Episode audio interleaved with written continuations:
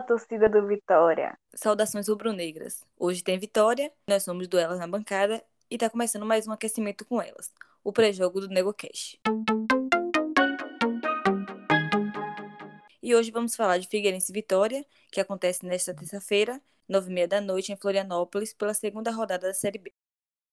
E para esse jogo, o Leão deve manter o mesmo time que venceu o Sampaio Corrêa por 1 a 0 no Barradão, na estreia do Campeonato Brasileiro.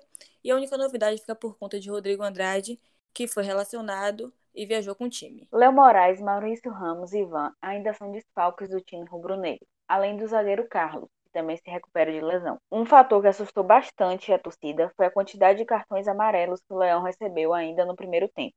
Jordi Caicedo, Rende, Fernando Neto e Marcelinho já estão amarelados para essa segunda partida. E vamos às informações do time que vai dar três pontos ao Vitória. Pega Leão. No Campeonato Estadual, o Figueirense foi eliminado nas quartas de final, tomando 4 a 1 do Juventus. Mas partindo para o que interessa, pela estreia da Série B, tomou uma porradinha 3 a 1 para o Operário. Portanto, o time já tem dois jogos sem vencer, levou sete gols e só fez dois. Diego Gonçalves é o artilheiro da equipe na temporada, com seis gols em 14 jogos e apenas seis jogadores balançaram as redes a favor do time. E sabendo que a única lei que funciona no Brasil é a lei do ex, é bom ficar de olho em Lucas, lateral direito, Alemão zagueiro e Aruca volante, velhos conhecidos do Vitória.